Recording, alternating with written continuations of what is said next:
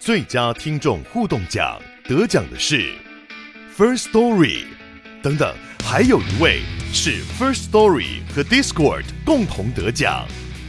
First Story 最新推出的 Discord 整合功能，是为听众管理新标杆，将拥有会员资格的听众自动加入 Discord 群组。这不仅减少创作者的负担，也为听众带来丰富的互动体验，获得全台 Podcaster 一致肯定。体验这个惊人的功能，立刻点击叙述栏连接，让你与听众互动更上层楼。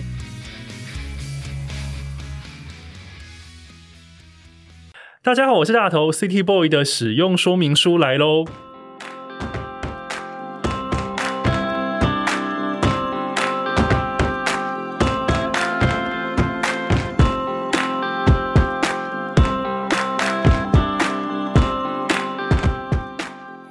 我是大头，欢迎收听 City Boy 的使用说明书。这是一个从 City Boy 角度出发的生活风格节目。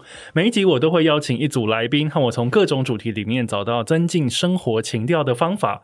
所以，不管你是 City Boy 或是 City Girl，都欢迎你一起加入。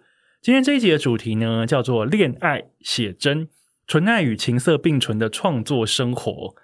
你谈过远距离的恋爱吗？你谈过的远距离恋爱距离有多长？时间有多久呢？今天邀请到节目的这位来宾呢，他的远距离恋爱超有挑战，不仅是距离远，时间也很长，另一半甚至不是台湾人。那目前在录制这个节目的当下呢，都还是一个现在进行式的状态哦。而他在恋爱方面的表现呢，是有点纯爱，又有点害羞。可是，当他进入他熟悉的摄影领域的时候，他镜头下的照片呢，可是既大胆又情色。然后他突破尺度的作品呢，总是让人家脸红心跳。但是推出之后呢，又能空降排行榜冠军，而且他还有非常多的海外粉丝。今天和他呢，要来节目里面聊聊纯爱跟情色并存的创作生活。让我们来欢迎摄影师人良土物。嗨，大家好，我是人良土物。人良土物来到我的节目里面，那呃，我的节目里面呢，其实我的收听族群有百分之六十五是女生，然后另外才是男生这样子。那当时人良土物发行新书，然后我要邀请他来我的节目的时候，我就想了一下，就想说。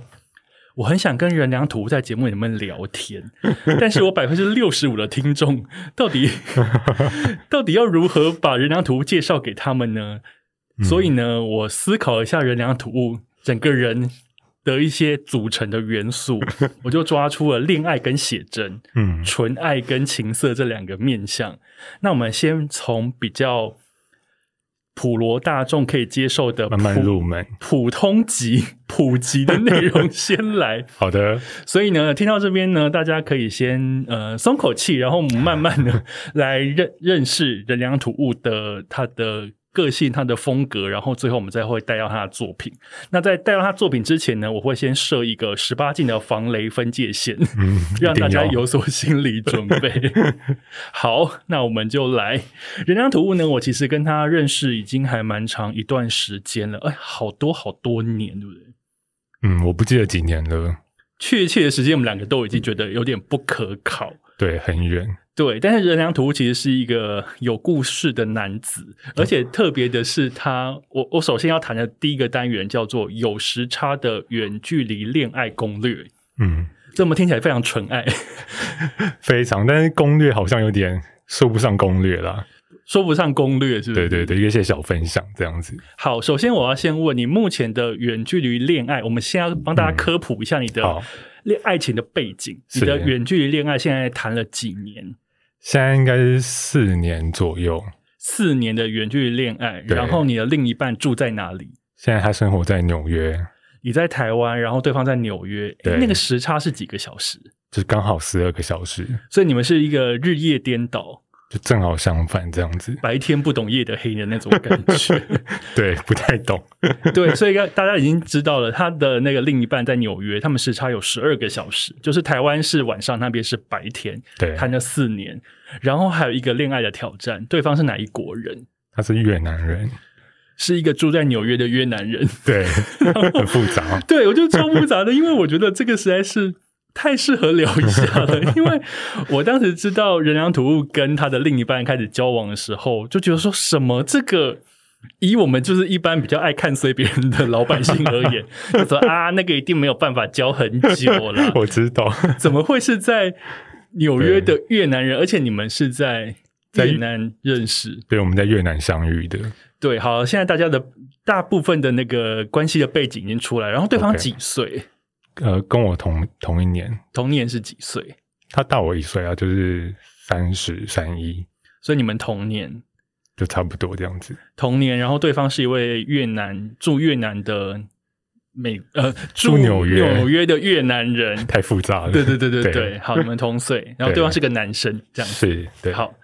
那我想要问一下，是在什么状况之下，你跟你这个另一半，他叫做菲利普，我们就等下就会直接称他为菲利浦。好，没问题。我们是怎么跟菲利？你是怎么跟菲利普在越南相遇的？这个故事，我觉得从这边开始，还我们才能进入你的远距离恋爱。我觉得蛮有趣的，因为当时其实是过年农历年的时候，我跟家人去越南旅行，然后他因为他是长期在美呃美国生活嘛，然后越南也是过农历年。他刚好在农历年假期的时候返乡回越南去，就是休假这样子，然后刚好才在社群平台才看到彼此，哎，刚好彼此都在越南，然后想说有机会的话可以碰一个面。家社群平台是指交友软体吗？呃，没有，是脸书。哇塞，对，现在听到用脸书认识人，感觉有点 old school。那应该是就是四年前了，嗯，可能在认识之前，可能在更久一点，但是我们在加了脸书好友之后。都彼此没什么在聊天。哎，那在什么情况下加好友的？我们先回推一下。非常的妙，就是，哎，他好像是看到不知道是什么原因，看到我那时候替代一朋友的照片，然后点进去看他的照片的时候，发现有我跟他的合照，然后就点进来我的照片里面。然后他可能就觉得这个男生怎么样怎么样，然后就加了我这样。这个男生是我的菜，maybe 我不知道，所以那时候就加了好友，但是我们彼此没有什么太多的对话，因为都是必须要用英文。那当时我的英文也是非常烂，所以。就是那时候就是到此为止，就就没有任何的交集。这样，等一下，我觉得这个恋爱的契机也太神奇了吧！他透过可能是脸书的演算法，推荐了你的替代役的朋友的账号给他，因为脸书有有时候会推荐你一些莫名其妙的人。对，而且可是他推荐了一个台湾人的账号给他，但是他在那个台湾人的账号里面发现了你。对，然后点进去你的账号之后，觉得哎，你可能是他的菜。对，然后加了你好友。对，然后你收到一个越南人对你献出交友的邀请，你也不疑有他的按下确认。对，确认了，因为他其实也是一个摄影师的身份，那我也是做影像创作嘛，所以想说，哎，刚好蛮有趣的，就是彼此应该可以认识一下。对，所以你们的火苗就从这里开始。其实当时还没有火苗，这火苗是到了我到了越南才开始的。来吧，来吧，我听火苗的故事。大家有觉得全身发热吗？就是那时候，就是呃，我不是有跟家人去玩嘛，然后后来我就是丢包了家人，没有，就说就说你们可以去玩，就是我可以去找一下朋友这样子。然后我们就跟我就跟家人就是分开进行这个后半段的旅行。然后他就骑着摩托车来载我，来带我去，就是去各地。小吃啊，一些观光景点去玩，因为越南交通其实很可怕。对你去过，我去过河内，很可怕。对，所以我们就必须是必须都是全能坐着他的摩托车，就载着到处走，然后整个就是浪漫哦，就是很有那个异国的氛围。对，就是从此之后就诞生的那个火苗。可是你，嗯，你看到他的第一眼，你的你当时的想法是哦，好帅哦，还是说哦，原来是这样？当时好像没有觉得很帅，就觉得好像哎哎这个人呢这样子，因为他当时其实骑着摩托车，然后戴着安全帽就有点滑稽，然后他的安全帽是呃中间是有洞的，他的感觉不是很安全的那种安全帽。那我说这个人怎么戴这个东西是有安全吗？当时在第一个想法完全就是这件事情。对，所以你们他当时来接你，那当然会做一一般很观光的 tour，就有点像是。外国朋友来到台北，我可能会带他去吃一些台北的小吃，去走一些小景点，这样子。对对对，那可能就是一个半天一天的行程。是。那结束之后呢？其实从那次开始就没有结束了。救命！我起鸡皮疙瘩了。我们的那个现在才录音时间大概才八分多钟左右，就已经进入这么肉麻的状态。对，有一点，就九点，因为当时我其实。那时候就临时在找，因为我不是脱离了我家的队伍嘛，然后我就在临时在找一些 M B N B 或是一些找一些浮木，对，想说临时不知道在哪边找得到。然后他那时候刚好，因为他也是回从美国回台湾，呃，不回越南。然后那他没有，他没有住在家里，他跟朋友借了一个一个地方住处这样子。然后说他可以，我可以暂时先待在那边。那等我找到地方的时候，再再决定这样。待在那边是跟他住在那一个空间里面，对，就是借宿在那边。您也是还蛮大胆的，这是一个异国，而且又是一个外国人。我是就就网友见面，就觉得应该是可以信任的吧。就当时的感觉没有就就没有想太多。但是有很多骗财骗色，也是从这种状态下开始的，是没错。但是他他因为他那时候是在。越南算是有知名度的摄影师，他就拍一些，就是常常跟一些明星合作那一种，所以我觉得应该就是算是安全的一个一个一号人物。OK，因为是 KOL，所以可以洁身自爱一点。Maybe maybe，所以那个时候就是跟他相处，对，这样，对对对。那后来的故事，你那一趟旅行要结束的时候，嗯，就是那时候其实我们。因为那时候其实我英文程度非常差，我都是用单字单字在跟他沟通。就我后来是因为他才多学了一些英文，才好一些些这样子。所以那时候我们其实，呃，当时是我开口问他，有没有当我男朋友这样子。什么？等一下，太快了吗？太快了！等一下，你中我们中间有跳过什么吗？你是在什么状态下问？就那一次的见面你就问了？对，就是那个过程就是这么快。可是为什么？什么东西触动了你？我不知道，我觉得就是异国关系冲昏了头的那一种氛围。然后因为我觉得这个人觉得还不错，可以试试看。那我觉得就是把握机会吧，因为之后可能不见得再见面是什么时候。可是你问出那个问题的时候，因为比方说，如果以我的个性，其实我是很容易。呃，观前顾后，然后会纵观整个大局。我知道，就是呃，他是谁？对方呃，他他在做什么工作？他住哪里？那就彼此适不适合这样？哦，我我刚刚讲的住哪里是说，哦，他是真的只住越南吗？因为你说他其实现在是住纽约，对，就是因为而且当时他是从国外回到越南，所以他也不是住越南，对，因为越南可能还离台湾比较近，是。可是你当时不会想这些，然后你就想说，呃，我们语言又不通，然后 又有这么远的距离，而且他甚至是就是越南人，他也不是台湾人，嗯。可是你当时问出口之前，你有想过这些问题吗？完全没有。所以你是一个冲动派。我就觉得当下只觉得应该要珍惜这一次机会，如果彼此合得来的话，然后我就其实完全没有想太多。我就事后才想起说，哎，我竟然当时没有好好的。分析冷静，就整理整件事情，就开口这个这个问题，这样子。那你是在什么样子的那个状态之下问他的？在什么样状态？就是可能在一个有一天，因为我们后来我后来就找到 Airbnb 了，然后他后来后来有陪我到那边房间里面去，然后就是有一天就晚上的时候就问了他，就觉得说，因为我们就是那过程好像大概一个礼拜内的时间，就几天。一起相处大概四五天之类的，嗯，然后我就是必须有时间压力，就是我的机票就是那个时候要回去，所以就觉得说，等下时间压力，想说不行，这次来越南一定要认识到一个男朋友回去 的那种时间压力吗？没有，就觉得这个人合得来，但是但是我就觉得说，呃，如果如果真的有想要进一步的话，我现在就应该要确定个什么，然后才在当下可以好好跟你讨论或计划。那如果没有的话也没关系，这样子的那种想法。所以你就毅然决然就想说，那我就来问吧。对，我就想说，那就问问看吧。然后就傻傻的就说好。什么东西？他也没有，他他好像当下也没有想太多，就是我们都都决定好了之后再想下一步这样子。然后呢？那人家这样子第一次告白就成功啊，好厉害哦！我不知道，我觉得彼此我们我觉得双方的决定都还蛮大胆的，其实了解，所以。你们那个时候，你提出交往，然后他就答应，对，他就马上答应了。可是回去的机票就在不远处，哎，对，就在两三天后。那该怎么办？就内心就是百感交集，就是很复杂，把机票撕烂了，就是不走了，留下来后我跟你走。就是那时候就在机场分离的时候，就觉得。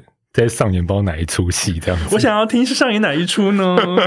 我不知道哪一出戏可以形容这样子，反正就是那种泪洒机场的那种画面，就是要进要入关的时候，对，互相拥抱有吗？有接吻，没有到接吻，因因为为在越南我不知道那个风情怎么样，哦，风土民情可能不太适合，就可能吧，我也不确定，就没有那么大所以胆。拥抱，然后加上可能哭泣。对，就我本来已经就是最后的拥抱，然后我已经走入入关入关队伍了，然后排到一半的时候，他他那时候就转身离开嘛，然后那时候彼此就是自己沉浸在一个难过的气氛里面，然后后来我又转头看了一下，他就发现他又走回来，救命！对，然后我就觉得没办法，就是我就需要配乐了，对，然后我就跨出了那个那个围栏那条线嘛，就是警察没有把你抓走吗？应该是没有，就我就感觉还在队伍里面，然后我就赶快跑出去，然后就再一次的道别这样子。家人表示，家人不知道，家人，你先把他们送进去。没有，我们刚刚我刚刚没有同天出发我刚才机票都是不同天的。哦，对对对，天呐！然后就你就冲出那个红龙，那排队的红龙，对再跟他道别，再一次拥抱，然后再再继续大哭，这样。没有到大哭，就是默默流泪这样子，就是一个难忘的收场。我觉得这边好有戏剧张力哦！大家知道为什么我要把纯爱的这个远距离恋爱放前面了吧？因为我之前有片面听过一下这个故事，我是觉得非常的特别，因为这个好像不是我会做的事情，但是有人这么做了，而且做的超成功，很像电视里面会出现的情节。所以后来你就回台湾了。对我就回台湾。那他继续待在越南，还是他就回纽约了？他那时候的机票也是过没几天就要回美国这样子。所以你们就开始了所谓的远距离恋爱。对，就是这样子开始的。可是，一开始，因为一开始有点像是你们你们很轰轰烈烈的在一起，但是你们马上被距离给拆散。对，那那个热恋期，你们要怎么度过啊？其实在这之前还有还有一小小段插曲，就是也是更轰烈的轰轰烈烈的感觉。既然你都来了，你赶快讲，还是我要抖，请大家抖那你才要说。是不用啊，因为其实我们都有把故事分享在他的那个 YT 影片上面。嗯，所以在我离开越南之后，他不是再过几天，可能三四天之后就要马上回美国了。然后在那之间，他突然他其实有跑来台湾给我一个惊喜。啊，我好像记得这一段。对，就是就是这段我觉得蛮感人的，是因为他也觉得可能这段感情有什么，那他希望可以不要那么呃，他希望可以珍惜这个关系，因为他回美国之后，可能要到台湾来，可能难难度又更高，因为越南到台湾还反而比较近，所以他就是回美国之前，他先从越南飞来台湾对，就现在快闪了一天的时间，一天。等一下，一天。我记得一天还是两天，就反正不到两天，就可能早上来，然后可能隔天白天晚上就离开的那样子。那他怎么找到你的？你没有留地，你有留地址给他？有，就是在在呃，我离开越南之前，我们就是交换了一些联络方式啊，就是还有那个信用卡、那个密码、账号这些，没有没有到那么 detail。对我想说，至少看一下 Google Map，知道哎彼此生活是在哪一个区块我想。起码先检视一下对方的护照，看是不是在骗本人吗对，当时就没有想这么多哎，还好好最后都符合了。嗯，好，所以你有给他你的一些地址地址跟资料、电话这样子。他其实，在来台湾之前有跟我说他想要来台湾，只是我不知道那个时间点是什么时候。他有还是有先稍微预告一下，不然真的是会吓台湾毕竟有两千三百万人嘛。对，然后有一天早上，然后有天早上他就是突然呃听到那个电铃在响，就你听到电铃在响，那时候其实是七八点左右，就是很早，对而且清晨。我才刚回台湾没几天，然后那时候我其实就觉得毅然决然要把英文学好，你知道因为为了他，所以我就那时候我身为一个自由工作者，我还你知道七八点就起床我，就是准时的去自己学英文啊，干嘛干嘛的。然后还好我那时候有那么早起床，可以听到这个门铃声，不然我就可能会错过他按电铃的事件。不然他就觉得他真的是被你骗了。对，他不知道自己走到哪里去。这个电铃按了都没有人，因为他其实按了第一声响的时候，我去接的时候，其实我没有听到任何声音。我想说这么早会有谁？然后我就以为是按错。对，我就把话筒挂了，然后回没多久之后又响了第二次，然后这一次的时候话筒声传来说 Wilson 这个声音，因为 Wilson 是你的英文名字，对，然后我想说一想说台湾不会有人在叫我 Wilson，台湾真的没有人会叫你 Wilson。对，然后我当下马上就想到这个这号人物，然后可是你那当下有想说，怎么可能？我我不知道，我是有点怎么可能，但是我觉得一想就应该就只有他，就不会有别人，因为其实话筒声音其实有一点变声嘛，对，然后我想说应该就那个直觉啦，所以我就马上开门，然后马上跑下楼梯这样子。就在楼梯间相遇，看到他就整个傻掉眼，报警大哭，有报警但没有大哭，那个反应没有那么直接，但是你会觉得像梦一样。对，就还蛮有趣的，就还蛮感动的，这样天哪，好浪漫哦！就很很夸张的剧情。而且因为我知道，因为因为菲利普其实住美国，但是他有认识人狼图物的其他的朋友，嗯，他其实也有给过你生日的惊喜，对不对？哦，对他怎么给你生日惊喜的？他好爱给惊喜。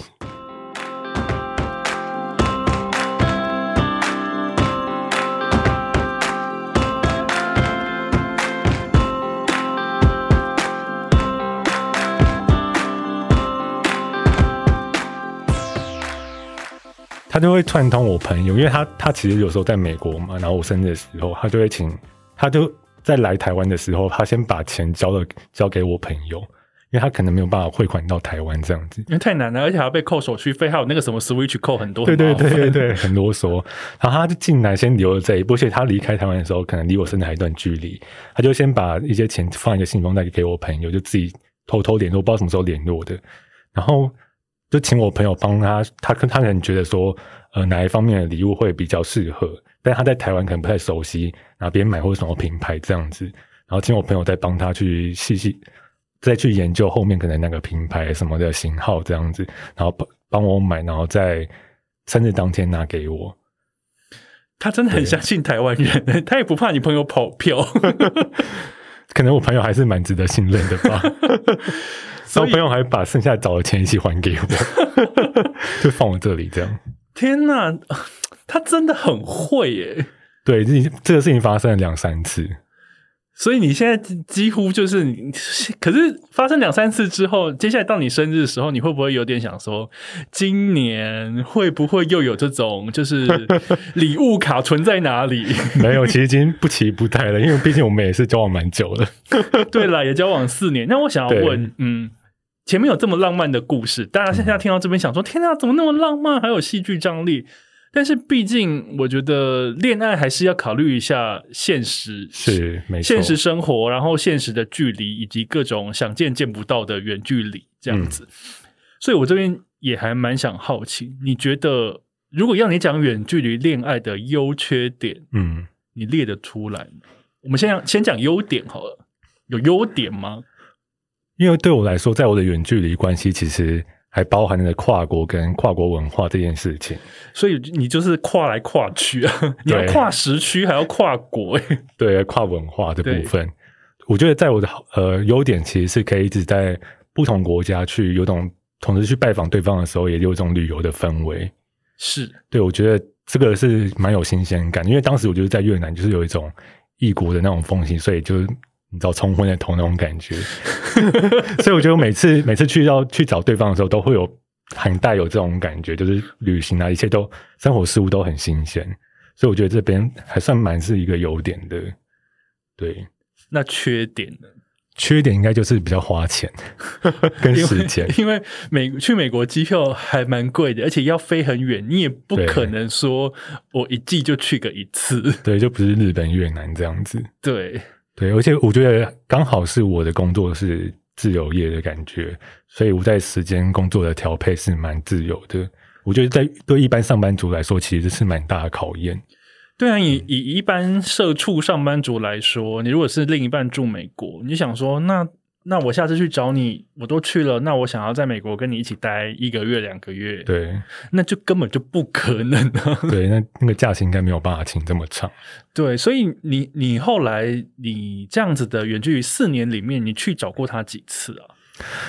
啊，我没有算呢，就是 好像没有在题目里面，我没有算。我觉得对数数有点困难。我应该一年至少有一次。对每每一年都会碰到一一到两次，就是可能在台湾或者是越南或是美国，但是你去找他是那种很长时间的，起跳就是一个月以上一个。月以上。对，那你觉得远距离恋爱该怎么维持？嗯我觉得这件事情应该是远距离最爱呃远距离恋爱里面最难的一件事情。我为什么会这么问呢？因为我会觉得，以一般来说，有时候以前的我，我会觉得我好像没有办法 handle 远距离恋爱，因为就觉得我刚刚提到那个想见见不到，因为嗯你在恋爱当中，你一定有突然觉得哦，好想要看到对方哦，嗯，即便没有干什么都好，就是跟他一起吃个饭、见面聊聊天，一个陪伴，有一个陪伴感。嗯但如果见不到，我就会觉得说，我会不会有这样子的觉得啊，心情很差，因为见不到，想见见不到，就觉得很烦的那种无奈。但我后来就觉得，哎、远距离恋爱其实好像还不错，因为我越老之后越觉得，嗯，自己有彼此的空间，好像还蛮好的。对但，是维持其实是一个问题。那我觉得我想要听像人家土屋这样子，它距离真的很远的，嗯怎么维持？我觉得维持其实对我们来说没有不是一个太大的问题，因为彼此我们彼此都蛮信任对方，然后也都很独立的一个生活状态，就社社交圈也没有也相对单纯，不会到呃一些你到朋友圈或是一些夜店、bar 啊什么的喝酒，就我们生活都蛮单调，没事就是待在家，所以彼此对彼此的信任感蛮蛮足够的，所以在维持这上面这方面比较不会有一些信任的问题。我觉得最大的问题就是信任度吧，对，所以在我们身上其实还好。你是什么星座的？我是双子座，哦，对，你是双子座。他可能比较需要担心我这样子。那那那飞利浦呢？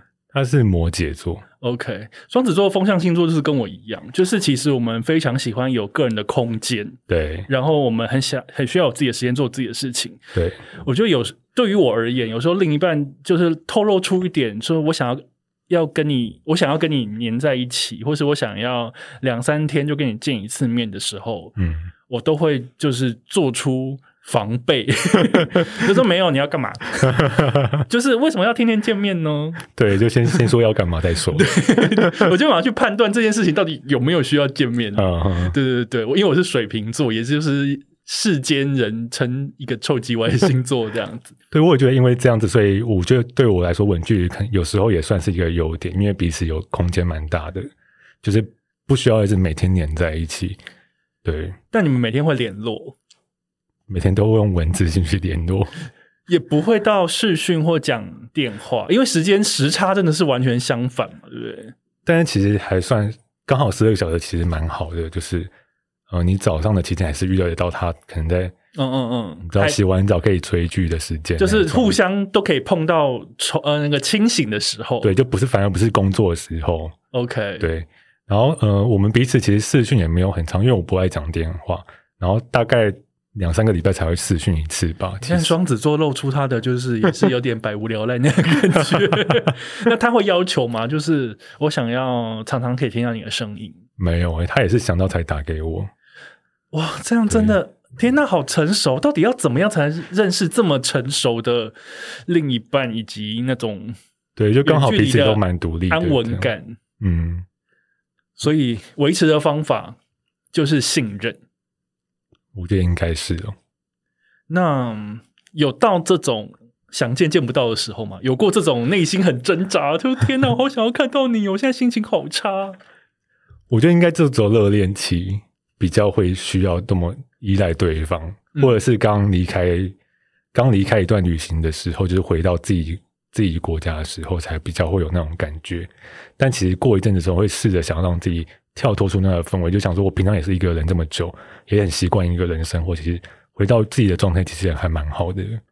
所以，呃，所以在这样子的关系当中，并没有让你觉得说天哪，好累哦，好想要就此放弃。因为如果是我，我可能会觉得说天哪，真的好麻烦哦。我觉得放弃应该顶顶多应该是也是其他吵架的原因吧，应该不会是距离。我觉得距离真的是还可以。可是像这样远距离，你们已经不常见面了，会嗯到吵架这件事情吗？我觉得我们最大的问题反而不是距离，而是语言。对，就是语言这。个很根本耶。对，因为因为我我先说我的英文是蛮烂的嘛，那他他的英文不是他的母语，虽然他英文蛮好的，可是因为他已经住在那里了，语言一定会变超好，对，但是我觉得还是对英文的表达没有办法那么，顺。他其实很顺啊，我觉得，可是可是用字感觉不会到，因为我自己要去抓他们的用法，我可能我可能听母语者他们分享的一些什么用法，但可能跟他使用的时候有会有时候会有一些小落差，我就不知道那个抓的那个意思到底要怎么去分辨之类的，或是一些其他沟通上的嗯，问题，就常常会误会对方的意思这样子。所以会因为误会对方的意思而有所摩擦吗？我也蛮，我觉得这是需要最大困克服的困难。天哪，这个好真实哦！对，就是很很实际面的一个问题。可是那吵架怎么办？远距离的吵架好方便冷战哦，因为都看不到。对，呃，刚开始的时候，他可能会比较是愿意主动低头的那一方。你刚刚有提到刚开始，对，因为毕竟时间长，一定会有一些磨合，然后知道彼此呃更好相处的方式。是对，因为他其实知道我需要时间冷静跟去思考、消化这些过程，但后来他就慢慢的比较会给我比较多的时间空间去处理自己的情绪之类的，所以就呃后来现在就比较是，可能如果有一些争执，我们可能就会先停下来，可能晚一点再去讲这个事情，把它讲开，这样。哦，原来远距离这样子还有办法吵架，还蛮厉害。除了语言以外，你就因为事件的起头，然后又加上语言的沟通，可能没有办法那么精精准，就会进入一个吵架的多重宇宙。对，很多重。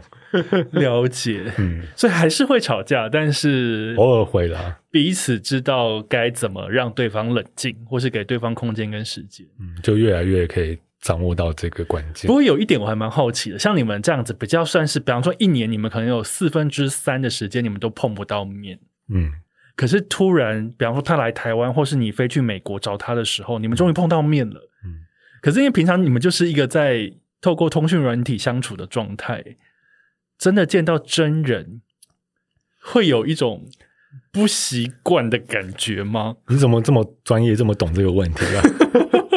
因为一开始我觉得是我自己有真的有你说的那种感觉，你知道为什么会这么问？其实这个不用到情侣，有时候举例就是一般的网友好了，你们可能在网络上每天一天聊聊个，不能说聊一整天，可是因为网络上的聊天很容易让大家觉得那个情感很浓缩很。熟悉这样。因为，比方说，你跟一个人在聊同一个话题，你可能刚认识他没有多久，可是当你连续聊个三天，你每天可能稍微几通呃几封简讯来来回回这样子，你聊个三天，你就会觉得我好像认识他认识很久了，而且嗯笑点 get 得到，然后也很好聊，也很好笑。那一整天可能从早到晚，讯息是散落的，你就会觉得这个人很熟。可是嗯当你们觉得嗯好像还不错，那我们就是约出来吃饭聊聊天的时候，那个见到真人的感觉是有一种就是小落差嘛，嗯、呃不是不是长相的落差，而是那个真人相处的那 tempo 个上面。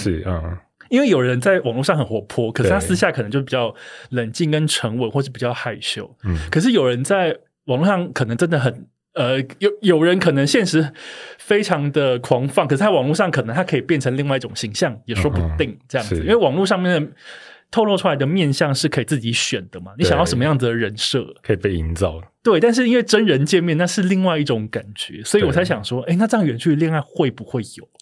会有，其实有点就是最熟悉的陌生人的感觉，是不因为是。一开始见面的时候会觉得，就是呃，虽然你跟他已经很熟悉，就是全身都很熟悉，然后彼此的呃相处模式是可以到很亲密，可能牵手啊、接吻、拥抱啊，还有更多？OK，对，就是可是 可是到很你分开了讲几个月之后，再见面的那一刹那，你会觉得，哎，好像还没有到那个可以牵手啊，可能那种亲密情触摸的情愫的那种氛围。因为如果你们突然见面，你就要手要马上牵，会不会觉得说，哎，这个是不是有点太刻意？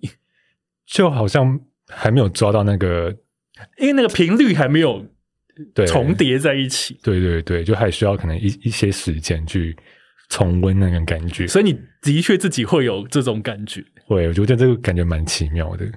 那你大概要花多少时间把那个频率调到一致？应该一天就可以了，一天就可以了。对，只是见面刚开始很机场见面那种那一刹那的感觉。啊，这个真的还蛮微妙。对，但是可是每一次都会，对不对？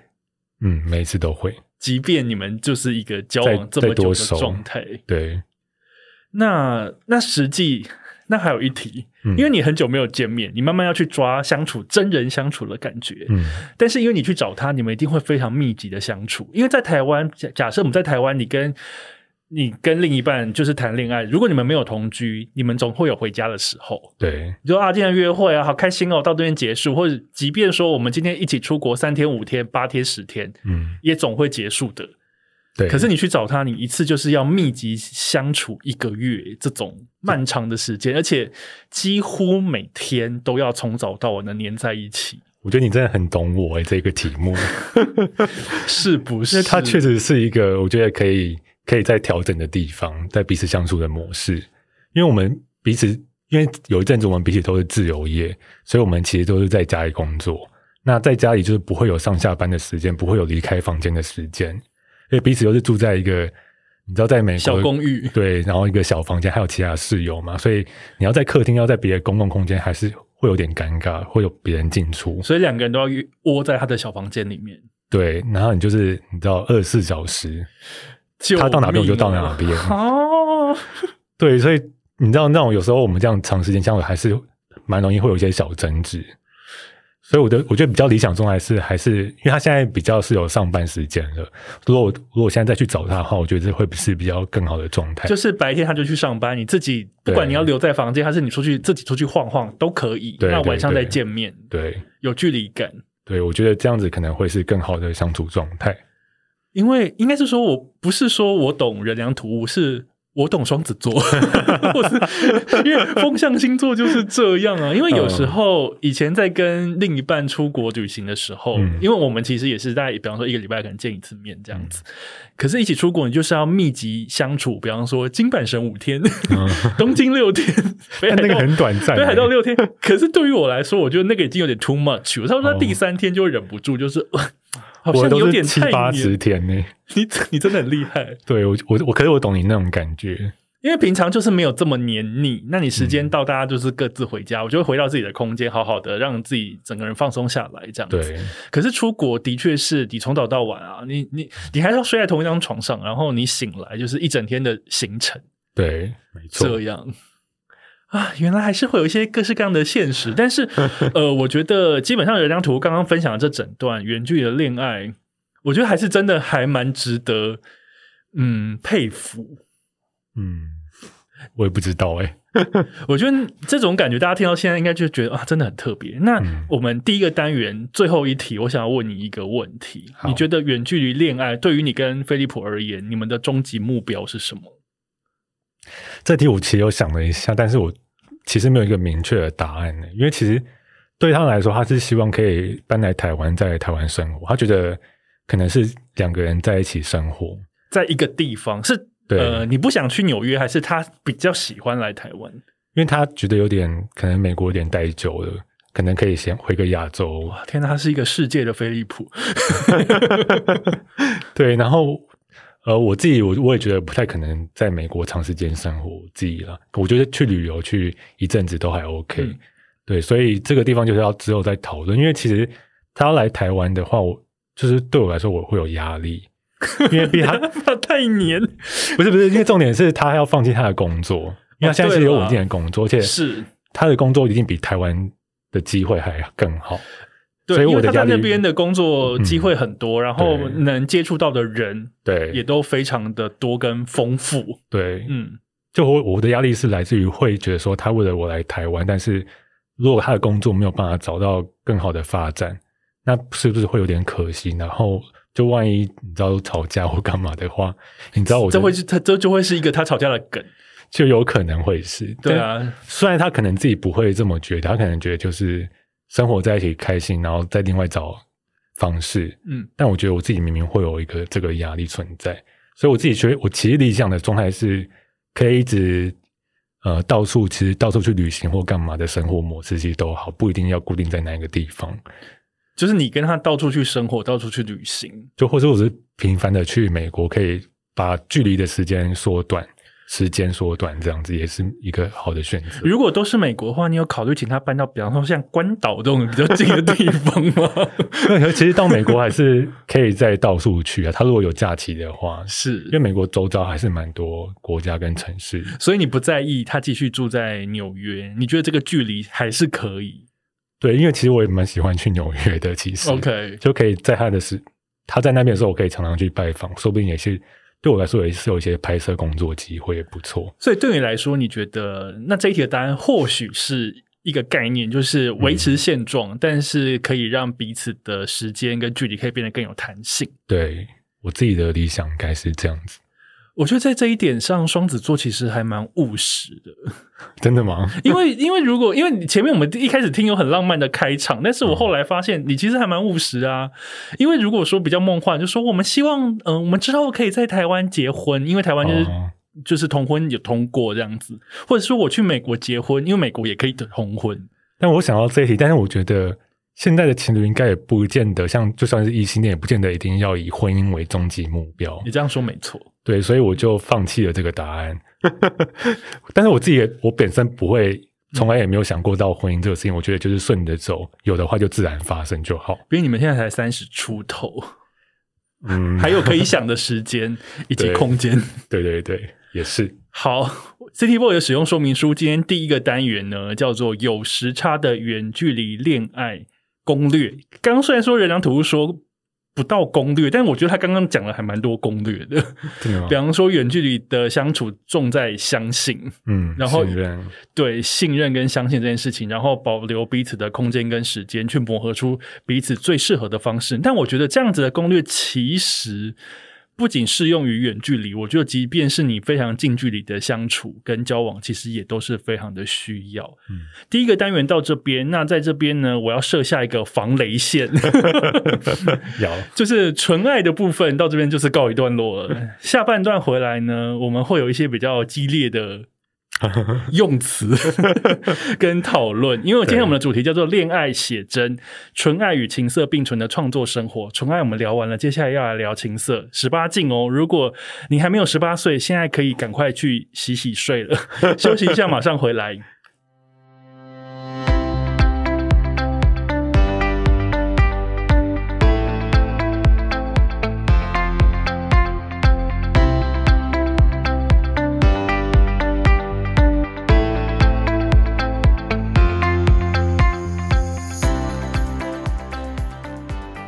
欢迎回到 City Boy 的使用说明书，我是大头。今天邀请来的来宾呢，是他的作品《空降伯克莱》排行榜冠军的一位摄影师，他是人良土物。嗨，大家好，我是人良土物。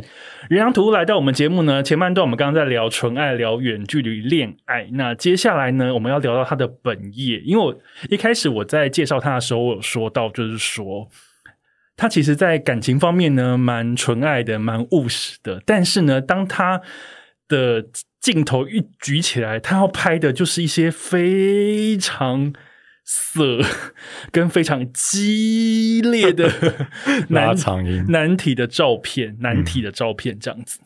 我想先问，第一个单元叫做情色写真创作风景。嗯，你本身是一个很色的人吗？为什么我的本来访刚刚没有这一题？这是这一题是我临时加的。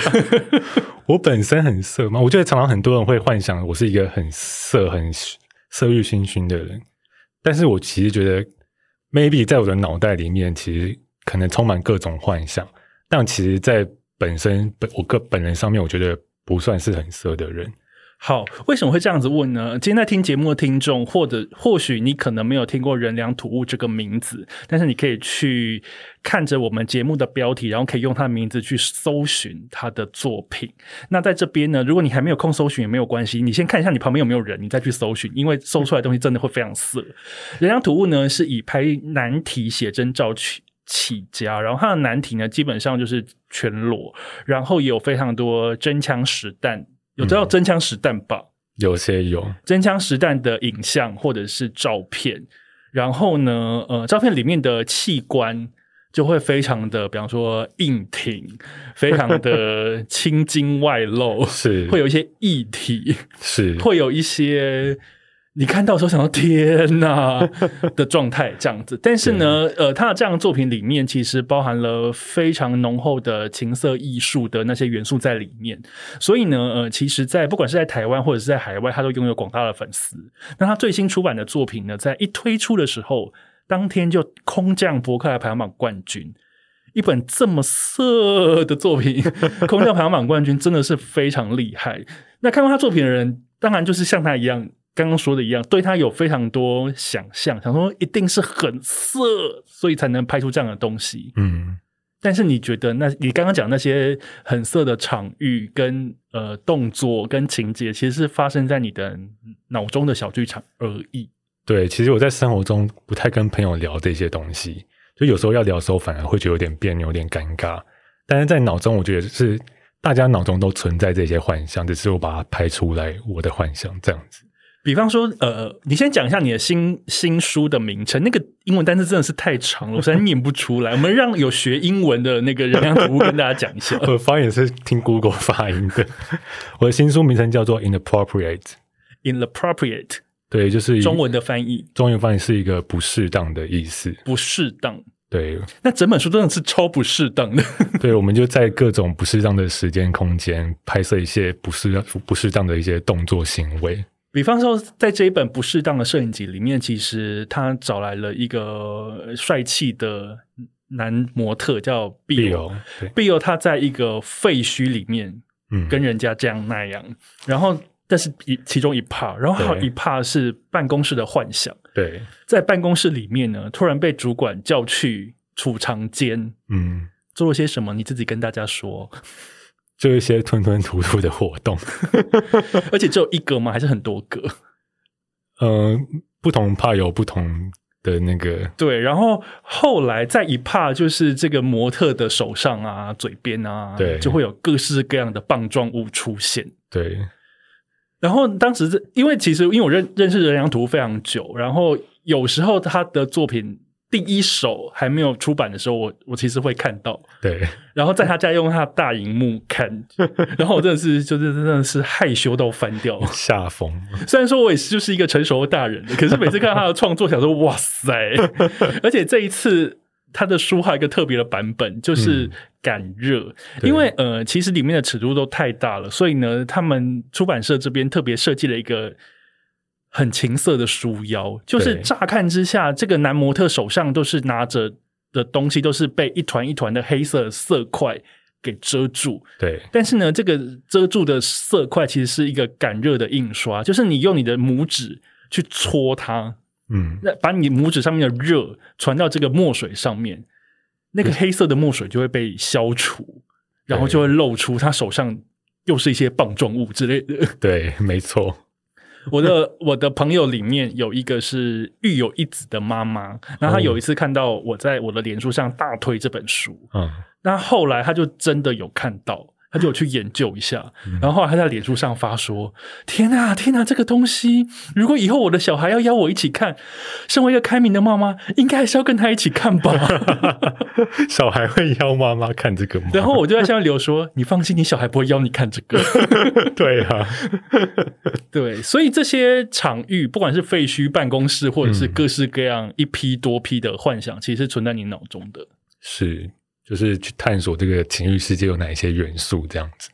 那你什么时候开始觉得，呃，你的作品想要朝就是难题这个方面出发？因为人家图在以前，冰室还是拍过一些街上的猫啊、狗啊的一些照片，还做成明信片，就非常的清纯。我手上记得，我手上还有他当年拍的一张橘猫的照片，想说哇，好可爱哦。对，结果殊不知现在在拍嗯 不同的猫。对，什么时候开始觉得哦，好像可以朝难题这个部分来创作？大概是在六年前左右吧，二零一六年的时候，那时候就开始呃，会陆续看到蛮多网络上的这些大尺度的创作。其实当时还没有那么盛行，但是还是也是蛮多的。当那时候我就是我是以设计背景出身毕业的学生，那时候我就觉得说，哎，自己应该可以拍出一些不一样的想法，就是把自己脑袋中想象的画面可以拍出来，所以就。就是因此而尝试了下这一条路，这样子。但你实际尝试之后，你觉得你在做这件事情的过程当中，跟你想象中有点不一样吗？因为其实我本身我觉得我以前是一个蛮害羞的人，对，然后 所以你拍出一些令人家很害羞的东西，对，对。那时候我就在第一次拍的时候，其实我不太知道该怎么拍，因为其实我也不是摄影专业的人，我只是对拍照有兴趣的人。那我就去拍了之后，发现好像要要怎么跟模特沟通，然后要怎么要让他要拍到全裸的时候，要该用什么措辞跟他讲说：“，你现在是可以脱裤子了吗？还是内裤可以怎么样的吗？”那需不需要有反应呢？就是不知道该用什么措辞来讲这些事情。等一下，天啊，这个好真实哦！措辞这，哎，我没想过这件事情，哎，对，你就觉得说，因为跟模特关系要是要尊重对方，还是要维持在一个情欲的对话，要像朋友一样。哎，那我想要，那我想要，现在有没有办法重回就第一次你拍全裸的现场？有点久远，我试试看。你第一次跟那个，你第一次要拍一个男体全裸的时候，你自己是有紧张的吗？是算有紧张的吧？那你怎么指示他？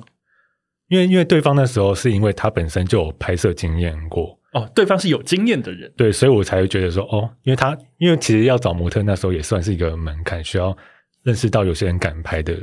然后因为现在就是简单多了，对对对对对，现在应该很好很好找。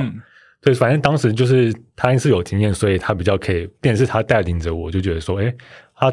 他反而没有那么的担心跟紧张，所以我就那时候可能也比较放松，然后就觉得说，如果要拍怎么样，就跟他说就可以，那就慢慢的沟通。所以他有完成你的愿望吗？但是有，但是作品没有很理想，但是就觉得还是跨出第一步，就是有有第一步就够好了这样子。那六年后你在拍摄的时候，你会怎么给予模特指示？诶。好像讲的话就会比较直接，比方说，大家想要听一下你直接的话，听众应该现在就是有点心跳紧张的在期待。比方说，如果你想要叫他 OK，现在可以脱了。就比如说，我们现在在拍这本书的，可能在办公室的一个 part，那我说哦，因为那其实我有写一个分镜脚本，在拍这本书的时候，我就说，哎。那我们现在要拍口交了，你现在可以有反应吗？等下这是可以点播的吗？我是说，我的意思是说，OK，他是马上可以，你他是可以，你马上下指令，他就可以有反应的。对，他是可以的。天哪，好专业哦！要看模特啊，因为这个模特他就是他其实蛮蛮在推特蛮有知名度的，所以他对经验来说很足够。OK，应该是说在拍摄之前，你当然会先跟他沟通脚本。对，就是今天会拍大概是什么样什么样的场景，那应该会告诉他尺度到哪边吧？会先会沟通好，说他可以拍到怎么样，所以你会列出一些条件让他勾选嘛？比方说，呃，接吻可以就打勾，然后比方说口交可以打勾。呃，这个地方是只要是那种聊天叙述的时候询问，但是如果要签到一个肖像权合约合约书的话，只是勾的话只会勾说你可以漏到哪一个部分。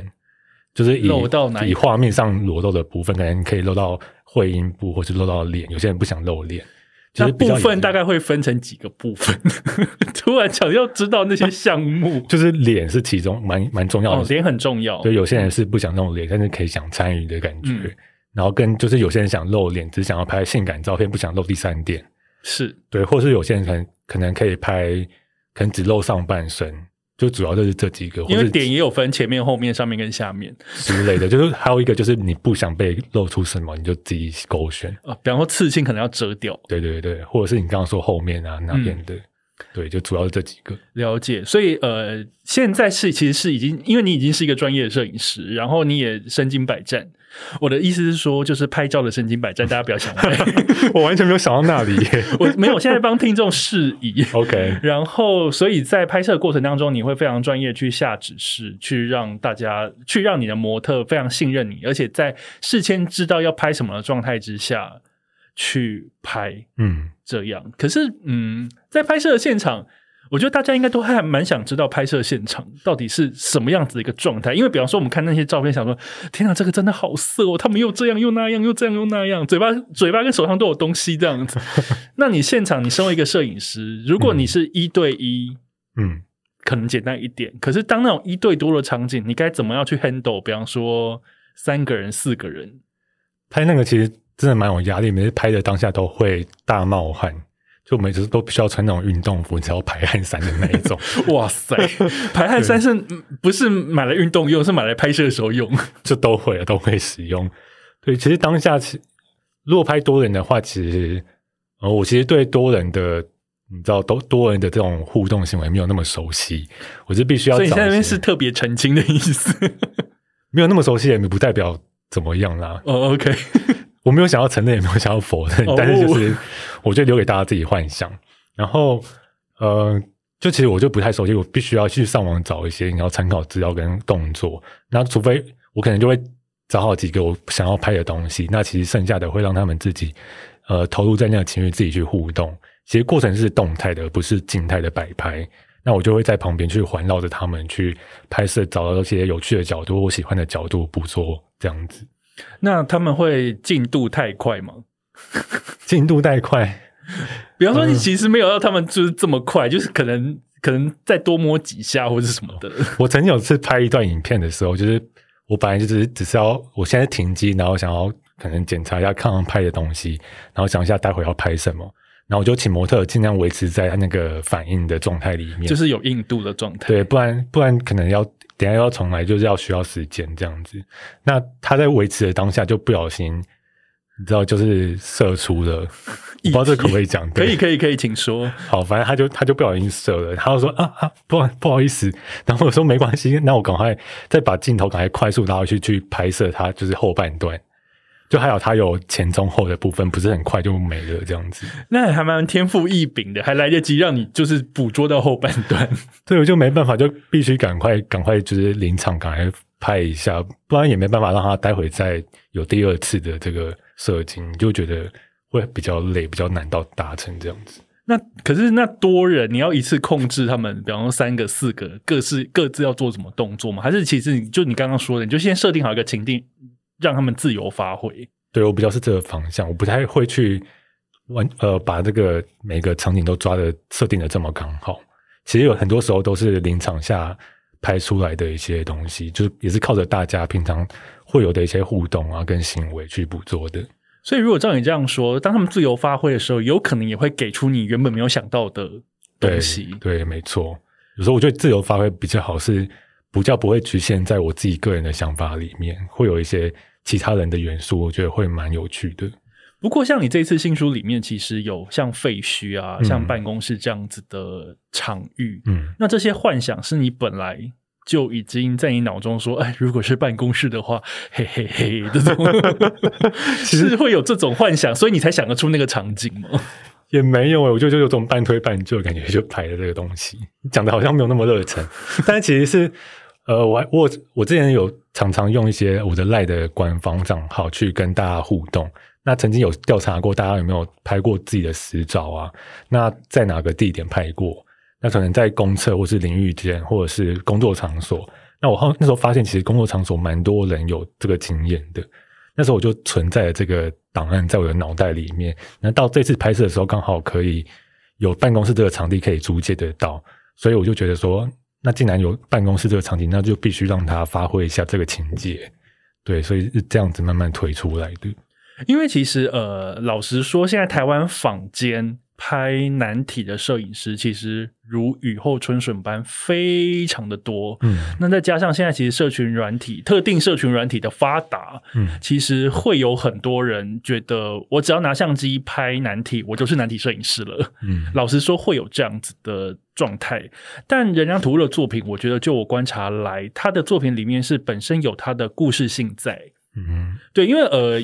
其实有一些你在看其他人的一些作品的时候，你会觉得说比较像是宣传照，比方说这个模特宣传照，他可能摆几个动作，虽然说他可能衣服穿很少，或是衣服没有穿等等，你可能看个三张五张，我觉得哦好像还蛮帅的。可是你再看多一点，你可能会有点视觉疲乏。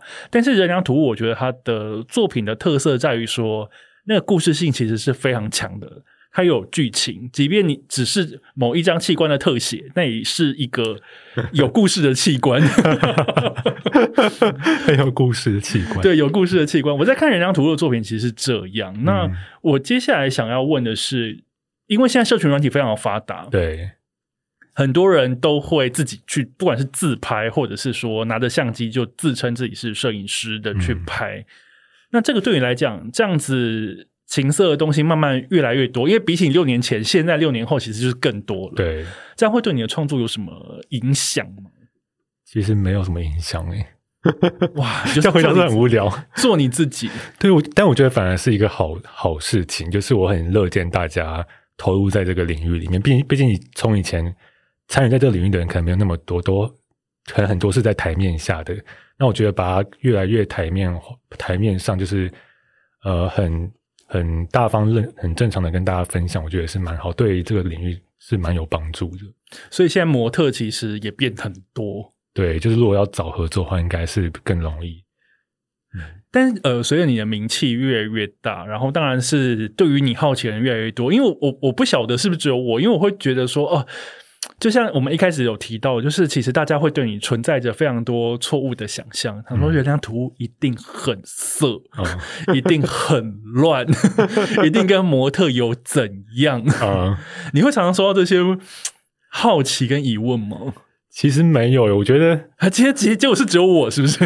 我觉得我的讨论度蛮低的，其实哦，真的，我自己本人真的没有什么接受到这些其他别人在嗯讨论的这些话。但我觉得，如果真的有人要问的话，我会觉得说，我就是刚刚刚讲的，我会想要保持着不承认、不否认的态度。就我觉得，我跟你说，这边啊，其实又是双子座的个性又出来了。他就是我不把话说死，你就自己想，对我留给你一个想象的空间，这样你就很爱我，因为你很好奇。因为，因为我以前有想过说，我们到底要怎么面对这些回答？因为其实我跟私下跟生生活中朋友分享，其实我觉得没有关系。但因为我现在的呃，跟我的感情状态，我觉得有时候我就要顾虑到对方，就可能就不要把话说死这样子。所以我觉得让大家猜测，我觉得不管大家猜哪个方向，我其实都没有关系。对。这个回答我觉得好赞哦！这个就是明星的回答，是吗？我就感觉你逃避问题。那我想要问啊，就是我也有提到，就是说，其实你的作品因为是照片嘛，照片就是一个可以跨越语言、跨越国界的的东西。嗯，那除了台湾读者以外，其实你还有收到很多海外读者的回馈，对不对？他们也会在你的线上网站对来购买你的东西，有一些。你有收过什么有趣的海外来的回馈吗？嗯，好像就都是刷卡单的金额，好像回馈都差不多。就是如果讲好话的话，都是一致好话；那讲难听的话，好像也比较少直接在我这边讲。可能我觉得要，我觉得要千里迢迢，还要为了讲难听的话，还要再留言给你，我觉得好累哦。就可能还是多少有黑粉之类的吧。一定要一定要有黑粉才代表你红啊！阿仔，那海外读者很多，台湾读者也很多。那你的新书，因为其实你这一次这本新书不适当，这本书再讲一次那个英文，inappropriate，对它很难念。但它发行之前，因为你其实也一段时间没有推出新的作品了，那你之前作品很红没有错，但是在你成绩也不是成绩创作这段时间里面，其实也出来更多的难题写真。哦，那你在推出新作品之前，你会觉得有点压力吗？想说哦，这个卖得起来吗？我的我的压力比较是在，因为这本比较是我自己，我一直好像没有比较少在跟别人去。去比较的感觉，我觉得跟自己比较的心态会比较健康。因为因为这一次的压力比较来自于是这本书有点实验性质，就是把它做这么厚一本，然后又做精装书。告诉大家它几页？它两百五十六页，可是它非常的厚，就是有小偷跑进你家里，拿这本书丢它，小偷会是不会被打昏的那种 那种厚度跟重量？它有重达一点三公斤。对它非常的重，我我也是蛮意外，我本来没有预计那么重。其实我们本来预我我第一排完第一版的时候有排到四百多页，但我后来就是四百多页是词海吧？你你要看四百多页难题写真 也是会有一点累，就难题图鉴的感觉。对啊，对，但是后来就是因为跟编辑讨论，就是这个成本很难很难去执行，所以必须真的要做三件才精简到两百多页去做这样子。我觉得这个挑战跟它的。装装帧方式跟它的售价，在难题这个市场里面，我觉得算是一个偏向有实验性的东西。那就最后还是蛮多人支持，我觉得还蛮感动，大家可以接受这样子的作品。这样，那你发现你上市的第一天空降冠军的心情？我其实，我其实当下其实没有抱着期待，因为我上一本其实也是这个状况，好拽哦！没有啊上一本真的很开心，就是我觉得那时候就是蛮有压力的，很有很有期待这样子。那这一本因为这样子的实验性质，我就没有抱着高的期待，就有点不期不待这样。对，就是那时候我是五月十二点上架嘛，就是开始预购，然后我就我就去洗澡去做一些其他事情，就先不要想。然后因为它过了整点，就会就会有呃即时榜更新，对，所以就是。过一点的时候，我就按了一下重新整理，然后就发现，哎，在第一名呢，我就觉得就有一点小梦幻的感觉。因为其实呃，我发现他在排行榜第一名的时候，我真的是非常非常替任良图开心，因为我觉得做这样子的作品。嗯，能在，而且那个那个即时榜是没有分类的榜哦，并不是什么难题榜、写真榜这种没有，它就是它就是把一些财经啊、小说啊、漫画啊、各式各样的畅销书。全部踩在脚下，踩在脚下，这样 这样好吗？踩在脚下这个四个字听起来很情色，在脚下也是对啊，就是这样子一个东西，能能在出版市场得到排行榜冠军这样子的成绩，代表其实台湾的出版风气。其实还蛮自由的，而且呃，社会大众对这样子的接受度也慢慢的越来越广了。它不再是一个偷偷摸摸的东西。对，当然好奇人点进去可能还是会被吓到，想说 哇，这是什么东西？对，想说旁边这本书是谁？就是然后而且又写英文，写英文书名又看不懂，人家图什么东西？这个名字也不知道是谁。然后点进去他写十八禁，然后登录账号之后就吓疯了。对。非常非常恭喜你，因为我刚得知他他最近上了那个成品的双周榜第三名。哇塞！那其实我就很担心说，因为上榜了一定会被展示在最最外面嘛，就是排行榜那一区块。没有关系，你十八禁它就会封起来，不用紧张。但是它的封面的照片还是尺度很大，虽然有遮住重点。我觉得说不定这样才是那个书架上面一个最吸睛。这边这边这边没有用双关语，最吸睛的一个存在。对啊，我就觉得还呃，希望可以让更多市场可以更多社会大众可以接收到这样子的作品。在进入最后一题之前，我想要先请人良图物先分享一下你的网址，你的网，因为人良图物的社群啊。真的是一天到晚被封杀，因为它尺度真的太大了。对，所以大家如果想要看它大尺度的视阅，可以到人梁图的网站，告诉大家你的网址非常简单。对，我的网址是 j a o f i l m，就是 film 底片 dot com 点 c o m，j a o f i l m dot com。对。点进去之后呢，如果你十八岁了，你就按下你已经满十八岁那个钮，对我同意，然后你就会进入一个新世界，新世界，新可能就是有味道那个新。你好多双关，好厉害哦！我都没有想到那边呢。你知道 City Boy 的使用说明书，就是在开播一年之后，终于可以稍微开车一下，聊一些微博这样子，我非常开心。OK，对，那在最后一题，好，来最后一题。那你身为一个情色艺术的创作者，你有没有什么接下来想要完成的目标？因为我发现你每次的作品其实都有在往前进化。嗯，你接下来有觉得说，哎，这一次已经成算成功？那下一步你有没有想要做些什么呢？这个问题我想好久，是想最久的问题。那你有想出来吗？我刚搭公车来的时候还在想。好了，想不到也没有关系了。就我觉得，就是呃，其实我。有在出出版平面摄影的作品，但我其实更想要往影像的影片方向的方面去走，因为我觉得有点有点平面好像不够吸引我了的感觉。我希望可以在用影像可以说更多的事情，更多故事。对我希望可以把这个这个方面也给掌握好，这样子。天哪，我也还蛮期待你拍影像的，因为你平面的照片这个剧情感都已经这么色了，我觉得影像应该是非常不得了。对我现在。网络上有几个几部影片是已经之前拍过的，但是希望未来可以拍出更更棒的作品。这样子，之前的影片是不是可以在你官网购买？对，还有一些电子书平台都可以可以找得到。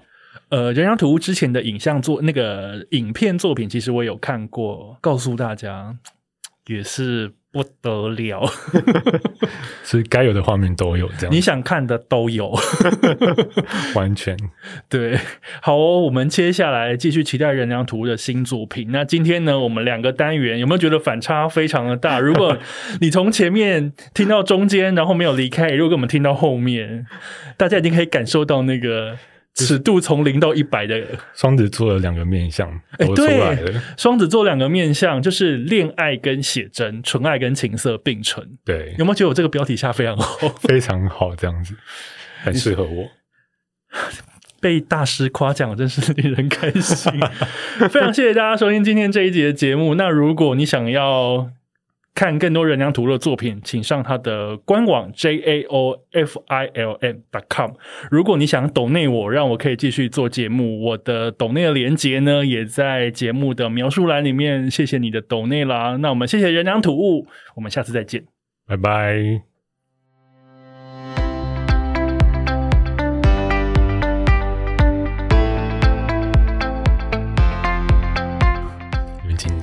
不要紧张，不要紧张。我应该是你最不紧张的节目吧？因为感觉这中间没有没有停掉，就不会不会不会，不要紧张，不要紧张。我的节目只是排行榜冠军而已，没什么。小分，OK，好来吧。